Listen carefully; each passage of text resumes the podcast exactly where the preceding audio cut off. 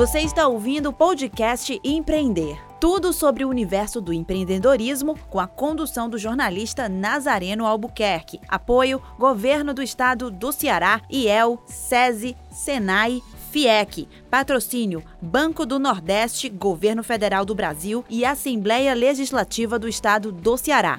Correalização Sebrae. Realização Fundação Demócrito Rocha.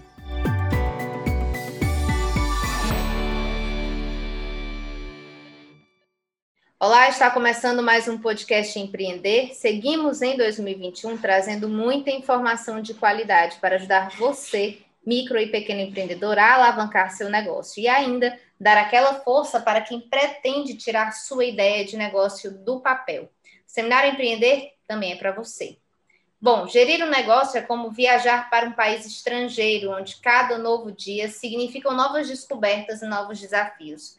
Nesse contexto, as ferramentas de gestão são como um dicionário de bolso, em que podemos confiar a tradução de alguns dos nossos percursos diários.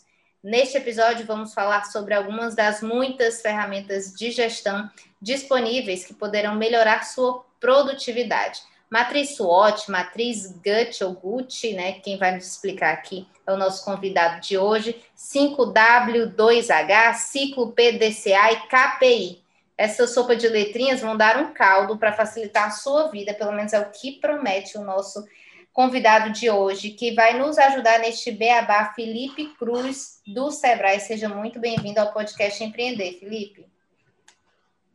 Muito obrigado, Camila. Prazer estar aqui mais uma vez com vocês. Primeiro, Felipe, começa aqui dizendo qual é a tua área do Sebrae, né? Em que, que tu atua? É, atualmente eu estou responsável pela unidade de gestão da estratégia do Sebrae, né? E a gente trabalha envolvido diretamente no processo de planejamento, definição dos, dos dados e indicadores que são utilizados para poder mensurar aqui a nossa execução. Muito bacana. Felipe, que vai nos ajudar aqui a entender como podemos ser mais produtivos utilizando ferramentas de gestão. Felipe, aí no início eu falei um monte de letras, basicamente, para quem não entende o que são essas palavras, né, esses termos, essas siglas, foi mais ou menos algo que falar em outra língua, sei lá, alemão, russo. É, primeiro, o que, que temos hoje disponível para nos ajudar nessa difícil tarefa de produtividade, para depois a gente explicar um pouquinho sobre cada uma dessas ferramentas? Olha, Camila, é, ferramentas de gestão, elas é, são, digamos assim, instrumentos que foram criados desde o início do processo de gerir um negócio, né? Eles não necessariamente se relacionam com ferramentas digitais ou aplicativos ou alguma coisa que você precisa ter um computador ou um celular na mão. A maioria dessas ferramentas, inclusive que você mencionou aí através dessas, suas, dessas siglas, elas podem ser é, construídas no papel, né? Elas podem ser feitas numa, numa folha é, de papel A4 grudadas na parede, numa cartolina, enfim, vai da criatividade de cada um.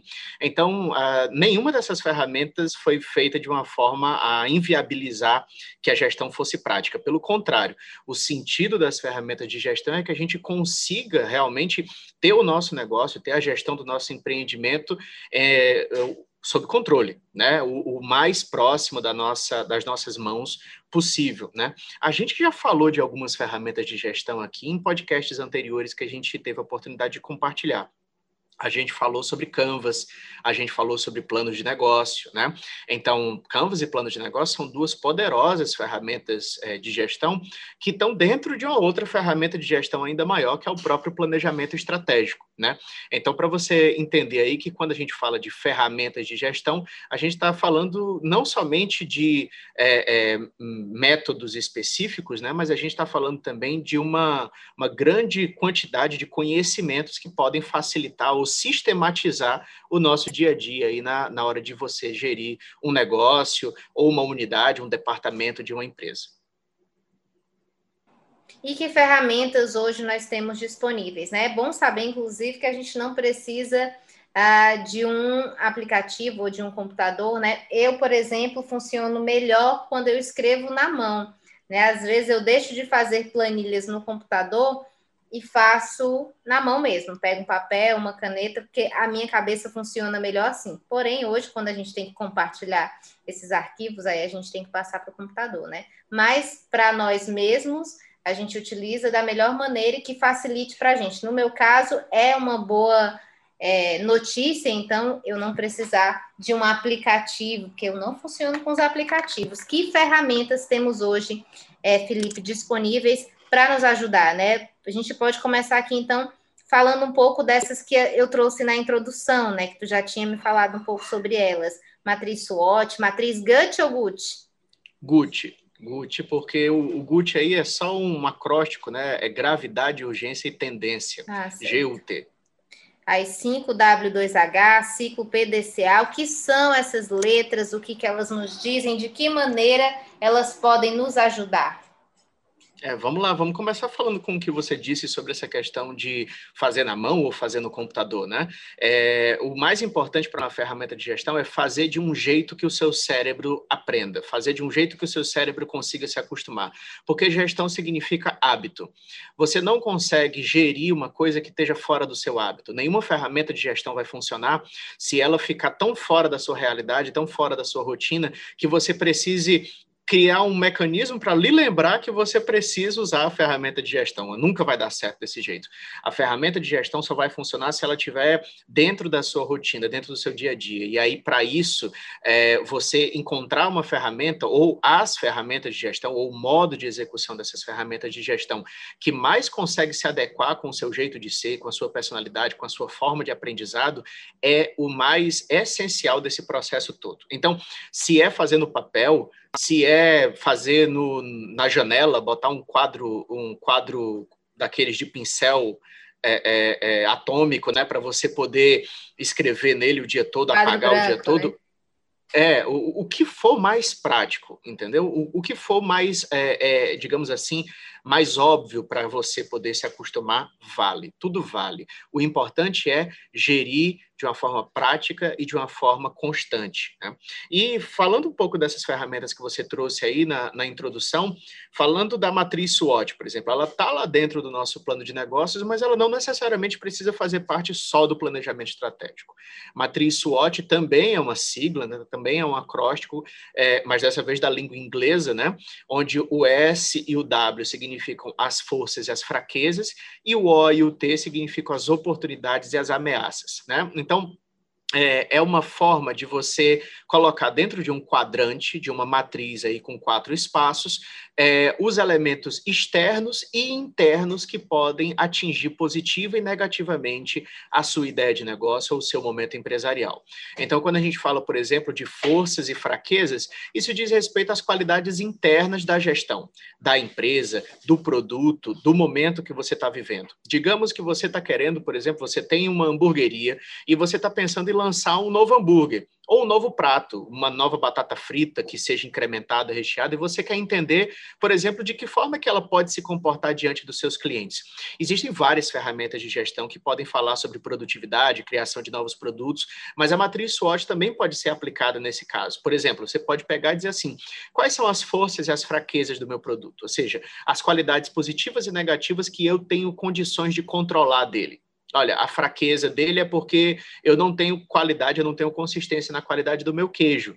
A força dele é porque a qualidade da minha carne é muito boa, porque essa daí eu consigo controlar, né? É, e quais são as oportunidades e as ameaças? Por exemplo, olha, só tem quatro hamburguerias aqui que estão pensando em fazer um tipo de produto como eu estou fazendo. Isso é uma oportunidade, mas é um fator externo, não depende de mim. Eu não posso controlar o número de hamburguerias do meu bairro, por exemplo. E quais são as ameaças? Olha, tem uma hamburgueria, uma dessas hamburguerias fica do meu lado lado também não posso controlar o, o, local onde essas hamburguerias vão abrir. Então, construir uma matriz SWOT é um processo fácil, prático e rápido para qualquer momento empresarial que você esteja vivendo, para qualquer elemento dentro da sua empresa. O escopo dessa matriz SWOT, né, se ela vai tratar do negócio como um todo, ou de um determinado produto, de um momento de evolução, vai depender do que você queira dar.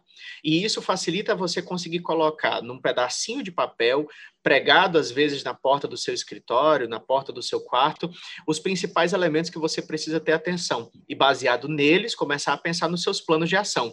Por exemplo, se eu tenho uma fraqueza que é, digamos, a qualidade do meu queijo ou, digamos, a inconsistência da minha linha de produção, o que, que eu posso fazer, o que, que eu devo fazer para conseguir mudar esse cenário?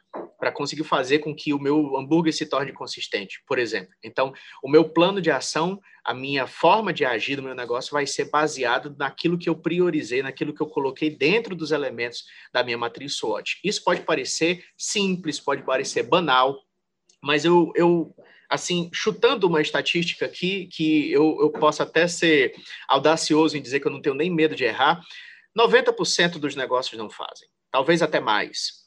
Porque uh, a gente ainda tem muito, e eu tenho dito isso nas várias conversas que a gente tem tido aqui a oportunidade de compartilhar no podcast, a gente ainda tem muita visão de que gestão de um empreendimento é uma coisa intuitiva. E não é. Ela precisa ser uma coisa prática, orientada por dados e priorizada. Tá? Isso foi um pouquinho da matriz SWOT. A matriz Gucci ela é um pouquinho diferente, mas ela caminha basicamente no mesmo sentido. A matriz Gucci ela é uma forma de priorizar, é, é, digamos, o que, que você vai fazer. Às vezes você tem quatro, cinco, seis coisas para fazer dentro da empresa, né? É, objetos para você poder adquirir, pessoas para você poder contratar, expansões para fazer, produtos para implementar, etc. Então, como é que você prioriza isso? A matriz Gucci ela vem a ajudar nisso. O G de gravidade é para você poder ponderar, por exemplo, de 1 a 5. Qual é a gravidade desse tema que eu estou tratando? A matriz de urgência é de 1 a 5 também. Eu posso esperar ou não posso esperar? É algo que precisa de atenção imediata para ser tratado. E o T, que é a tendência, por exemplo, o 1, é, se eu não fizer nada, fica tudo do jeito que está, nada vai mudar. E se eu não fizer nada, lá no número 5, a coisa vai piorar, vai, vai degringolar rapidamente. Então, de 1 um a 5, cada uma dessas dessas três letras aí coloca a gente dentro de um grau de priorização e hierarquização das ações que a gente precisa tomar dentro do nosso pequeno negócio. Então, ajuda bastante quando você está começando, às vezes tem muita coisa para você fazer e você fica com isso tudo na sua cabeça sem saber como decidir, né? Então, uma matriz de priorização e uma matriz de visão dessas necessidades é, de de forças, de fraquezas, né, das suas, das suas fortalezas, das suas oportunidades, ajuda muito ao pequeno empreendedor e até ao grande também a poder tomar suas decisões de uma forma mais consciente e tranquila. Felipe, só para ficar mais claro, né? Você falou aí de cinco, falou do G, do U, do T e é, de, dessas descrições, né? Mas e do 1 ao 5, mas traz um exemplo prático dessa matriz GUT. Olha, digamos o seguinte, você tem lá vamos dizer que você tem algumas ações para você priorizar sobre qual ação você vai tomar primeiro dentro da sua empresa. E uma delas é, olha, eu só tenho um orçamento aqui de dois mil reais, por exemplo, e eu preciso tomar três decisões. Eu vou reformar o meu banheiro, eu vou, é, vou colocar cerâmica dentro da minha cozinha para poder adequar as minhas boas práticas de produção de alimentos, é, ou eu vou é, consertar o meu estoque, porque eu não tenho estante suficiente, alguns dos meus produtos estão no chão e tudo mais. O que que eu faço primeiro, meu Deus do céu? Né?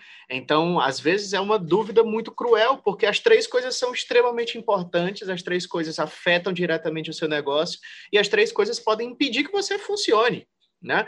Então você pega essas três coisas e coloca lá na matriz e vai qualificando de 1 a 5 em gravidade, urgência e tendência. Por exemplo, para o primeiro, né? É, é, é, de 1 a 5, qual, quão grave é eu deixar de fazer a reforma no meu banheiro? Né? Olha, no final das contas, sei lá, é pouco grave, porque é uma reforma puramente estética, não tem nada que esteja funcionando errado, não está gerando odor desnecessário nem nada do tipo. É, com relação à urgência, bom, é, precisa de uma atenção porque os meus clientes têm reclamado, mas é uma, uma reclamação mais para adequação visual do ambiente, né? E quanto à tendência, se eu não fizer nada, vai piorar muito, né? É, ou vai ficar tudo do mesmo jeito? Bom, se eu não fizer nada, vai ficar tudo do mesmo jeito. Então, na hora que eu qualifico isso, eu tenho lá um, dois, três, mais ou menos aqui, e um de novo. Então, ficou tudo com baixa prioridade. Então, a, a, reforma do banheiro, que imediatamente poderia me parecer alguma coisa muito importante, quando eu coloco ela com uma referência de dados ou uma escala de variação no papel, ela começa a não parecer tão importante assim, né? E aí, por exemplo, se eu for agora para a próxima linha e eu vou avaliar, por exemplo, o revestimento cerâmico da minha cozinha, né? Aí a gravidade disso, olha, é muito grave. É, de 1 a 5 é 4, porque começa a juntar sujeira na parede, eu não consigo limpar. Final do dia, é uma trabalheira aqui sem tamanho para a gente conseguir tirar a gordura que fica acumulando na parede por conta da chapa, por conta do milkshake, seja o que for, então a coisa não vai, não, não, não tá muito legal, não. Senso de urgência, olha, é, é, quanto o mais rápido possível, melhor. Então, eu vou aqui de 1 a 5, eu vou botar 3, porque não veio fiscalização ainda, mas a fiscalização pode vir é, quando menos esperar, né? E é, a nível de tendência, né? Vai piorar ou não vai mudar nada? Olha, a longo prazo vai piorar. Então, assim, de 1 a 5 eu vou botar 2, né? Porque se eu não fizer nada, não tem muita variação do que está acontecendo hoje. Eu vou ter muito trabalho para limpar, etc. Mas a longo prazo, se eu não conseguir limpar tudo direitinho, a coisa pode se acumular, a sujeira pode piorar, pode criar um fungo, alguma coisa aí. Ou seja, a minha priorização do revestimento cerâmico da cozinha já passou do banheiro. Então, pelo menos eu já sei que se eu precisar escolher entre esses dois, e por aí vai. Então, as outras coisas também vêm a reboque desse exemplo. Essa ferramenta específica te ajuda a visualizar, né, as prioridades, enfim, para que, porque realmente quando você fica só na questão das ideias, é mais difícil. Como o nosso tempo aqui é bastante curto, eu vou pedir aqui para o Felipe nos ajudar, então, com uma outra ferramenta que pode é, é, é, te ajudar na produtividade, que é esse ciclo PDCA. O que, que é, como funciona, serve para quê? É, o ciclo PDCA também é outro elemento do nosso planejamento estratégico e também pode ser, digamos assim, sacado fora e tratado individualmente, por quê? Tudo na nossa vida são processos. Absolutamente tudo. Você pode pensar em qualquer coisa da sua vida, tudo é um processo de alguma forma.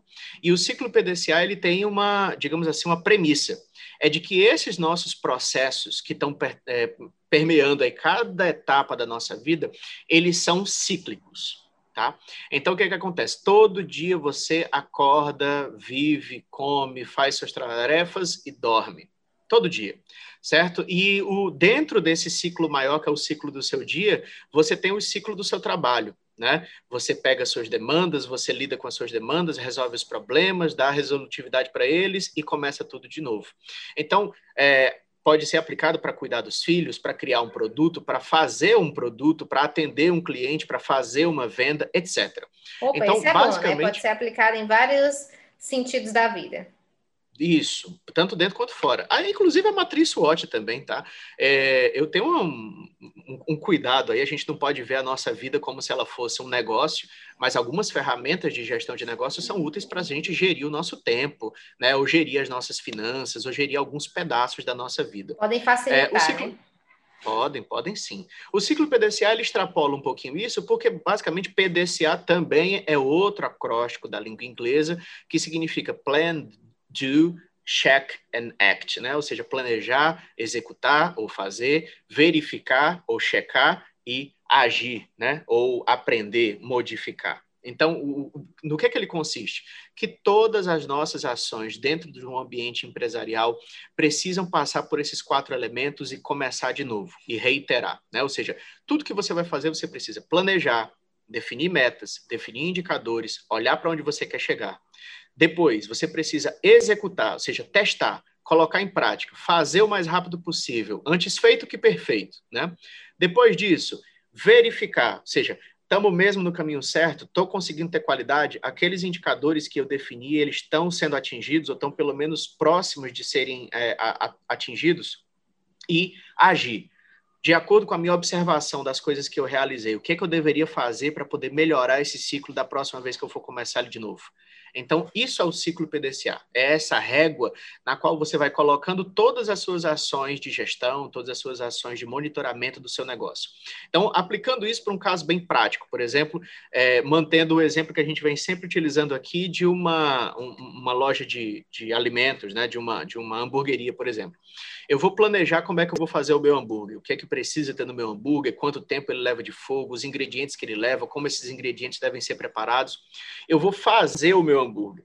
Eu vou preparar ele, entender se realmente eu consigo fazer aquilo do jeito que eu previ. Eu vou verificar meu cliente gostou, deu certo fazer, né? É, é, é eu, eu, tive alguma dificuldade no, no, no, percalço, na entrega desse produto, na, no custo dos, do, das variáveis, né? dos ingredientes, e eu vou agir. Por exemplo, amanhã, quando eu for fazer os meus hambúrgueres, o que é que eu preciso mudar para conseguir melhorar aquilo que eu não consegui atingir hoje? a qualidade que eu, não, que eu queria ter atingido não atingi, a satisfação do meu cliente, a, a economia de material. Então, cada uma dessas etapas envolve aí, é claro, um, uma, boa, uh, uma boa dose de autocrítica, né? E de capacidade de você realmente estar atento aos seus processos internos dentro do seu empreendimento. E se aplica para basicamente tudo. Né? Se aplica para o seu ano orçamentário, para o seu mês de execução, para o seu trimestre, para o seu dia, etc. Né? Depende do, da amplitude que você queira dar para o ciclo. Entendi. Rapaz, estou querendo aplicar cada um deles em um segmento da vida, né? Matriz SWOT numa parte, o ciclo PDCA no outro e assim vai. Que serve para todo mundo, né? Não só para micro e pequenos empreendedores, como acredito que os, as grandes empresas também utilizem esse tipo de ferramenta, até porque ajuda a sistematizar, né, Felipe? Para finalizar aqui o nosso podcast com as uma, duas, três, quatro, cinco dicas né, que o Felipe vai trazer aqui para a gente. O que, que é KPI? Para que, que serve? Como funciona? Olha, KPI é um negócio muito bacana, porque eu acho que a gente precisava ter um podcast só para poder falar sobre gestão por indicadores, tá? É... KPI é outra sigla da língua inglesa, tudo é língua inglesa, tudo colonizado aqui, tá? É, que significa é, é, é, Key Process Indicator, ou seja, é, indicadores é, chaves de um determinado processo. Então, lembra que quando a gente acabou de falar aí do PDC, a gente disse que lá no planejamento você precisa ter um, um, indicadores, né? Então, esses indicadores, é, a, a digamos assim, é, a, a, a, função primária deles é que eles sejam indicadores centrais, né? indicadores que não digam respeito só ao teu ambiente operacional, só às questões do dia a dia, sejam indicadores da performance mesmo, indicadores de qualidade, indicadores de resultado, tá? Então, nos KPIs, você vai tentar definir os indicadores que, digamos, se eu não medir isso daqui, eu não vou saber se eu estou atingindo uh, o meu objetivo de fato, né? Por exemplo, quando você produz um hambúrguer, o que é que você quer ter com aquele hambúrguer? Você pode pensar em inúmeras coisas operacionais, por exemplo, ah, eu quero ter o menor tempo de cocção, eu quero ter a carne mais suculenta, eu quero ter, sei lá, um pão mais macio, eu quero ter é, um, um, um, o tempo de produção ser progressivamente mais curto, dia após dia, mas no final das contas, o que, é que realmente importa? Ah, a satisfação do meu cliente. Eu quero que o meu cliente goste tanto que ele queira voltar aqui depois disso, né? Então, satisfação, recomendação do cliente, né? Taxa de retorno do cliente. Ou então, não, o que importa para mim, na verdade, é lucrar. O que eu quero aqui é satisfação do cliente, mas eu preciso muito que eu tenha ampliado a minha margem de lucro no final do meu mês, né? Então, isso faz com que você vá definindo os seus KPIs, né? Os seus indicadores chaves dentro desses dois grupos, por exemplo, né? Se esses forem os seus dois principais objetivos. E aí você vai ter que escolher qual é o meu KPI meu indicador de performance, por exemplo, para a satisfação do cliente. Existem vários, né? Existe o NPS, existe a taxa de retorno do cliente, né? Existe a pesquisa de satisfação, existe a pesquisa de, é, é, de aplicação né, do, do serviço ou do produto que você está é, fornecendo. Então, que tipo de medida é que eu vou utilizar para poder dizer que o meu cliente está satisfeito, né? Então, isso volta um pouquinho lá para o nosso planejamento, quando a gente falou de empatia com o cliente, né?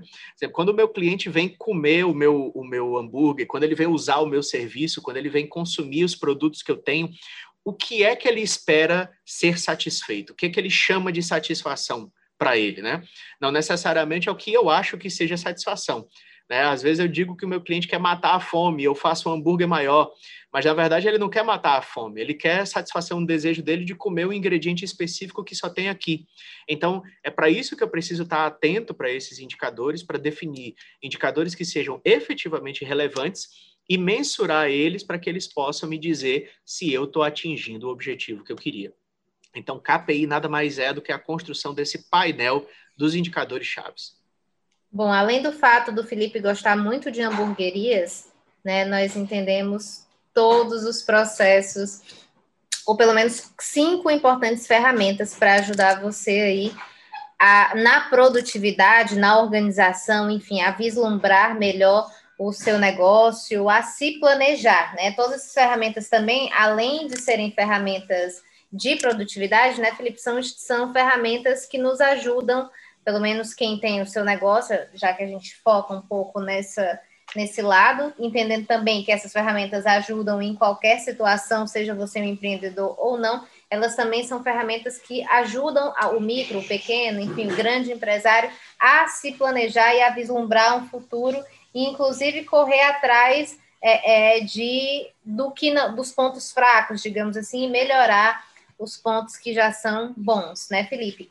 A, a minha promessa que eu deixo aqui, tendo em vista que a gente já estourou bastante o tempo do podcast, é que a gente pode trazer um pouquinho mais destrinchado uma por uma dessas ferramentas, né, Felipe? Depois, numa outra plataforma, acho que a melhor matéria seria no seminarioempreender.com.br, que aí você acessa, anota, enfim. Mas o podcast também é bom porque você vai escutando quantas vezes for preciso para anotar todas as dicas do Felipe. Lembrando que o Seminário Empreender também está trazendo um curso gratuito de extensão é, com o tema Gestão e Liderança Empreender em Tempos de Crise. Um curso super importante é, é, que dá certificado pela Universidade Estadual do Ceará e o mais importante de tudo é que é uma super capacitação com professores que entendem de diversos assuntos como liderança, gestão financeira, é, home office, a empresa familiar, enfim, tudo que é, é agrega aí ao universo do empreendedorismo com especialistas que superentendem do assunto, assim como o Felipe, hoje super especialista, trouxe essas ferramentas importantes aí, estratégicas para o seu negócio. Queria já agradecer aqui, Felipe, muitíssimo obrigada pela participação do Sebrae, pela sua contribuição aqui com o nosso podcast Empreender e, consequentemente, os empreendedores que estão nos ouvindo. Eu que agradeço mais uma vez o convite, Camila. E até fazer um comentário aqui que pode ser um dado interessante.